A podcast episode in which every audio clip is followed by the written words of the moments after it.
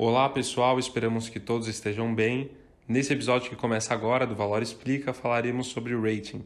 E para esse rápido bate-papo, quem está aqui comigo é a Luísa Ribeiro, do time de gestão 555.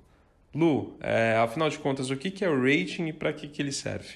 Então, Arion, o rating é uma classificação do risco de crédito de um agente econômico, que pode ser uma empresa, um ativo ou operação específicos e até países e estados.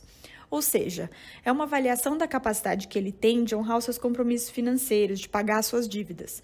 E, portanto, é como se fosse uma nota que representa a saúde financeira desse agente e é emitida por uma agência classificadora com base numa série de indicadores e métricas que dizem respeito à capacidade de geração dos fluxos de caixa, do nível de endividamento, taxa de juros, o contexto político do país em que ele está inserido, entre outros, e serve como uma medida do risco associado a ele.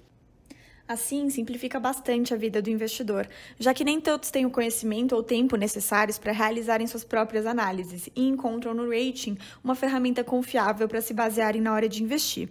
Além de funcionar como um ótimo instrumento comparativo entre emissores e operações, permitindo comparar agentes de segmentos bastante distintos, e como baliza para as taxas de remuneração, já que quanto maior o risco, maior o retorno exigido. E basicamente, como é que funciona a escala de rating de uma agência? Olha, a escala pode apresentar pequenas variações de uma agência para outra, mas no geral ela vai de AAA, que é a melhor nota possível, ou seja, a que representa o menor risco de crédito, até D, que representa a maior probabilidade de não pagamento da dívida, ou default, como a gente chama. E essa escala anda em pequenos degraus, de forma que a progressão, ou regressão, na verdade, da melhor para o pior seria triplo A para duplo A mais, duplo A, duplo A menos, A mais, A e assim por diante. E essa escala pode ser subdividida em dois grandes grupos. Então, você tem o investment grade, ou grau de investimento, que são os mais seguros, e que pode ser subdividido entre grau elevado, que vai de triplo A até duplo A menos, e grau intermediário, que vai de A mais a triplo B menos. E o segundo grupo, que é aquele considerado mais arriscado, que são os non-investment grade, que também pode ser subdividido entre grau especulativo, que vai de duplo B mais a B menos, e default, que vai de triplo C mais a D. E para vocês, Lu, qual que é a importância de um rating em um papel?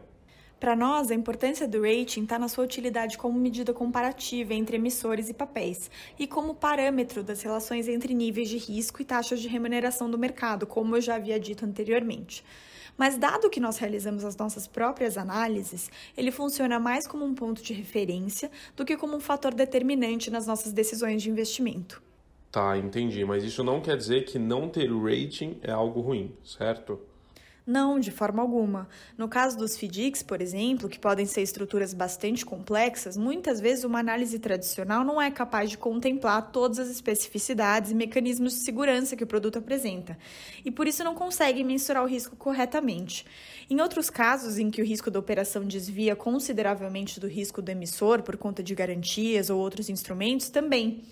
E além disso, a obtenção de uma classificação de risco, ainda mais de uma das Big Three, que são as principais agências, que hoje são a Moody's, a Fitch e a Standard Poor's, também chamada de S&P, é bastante custosa.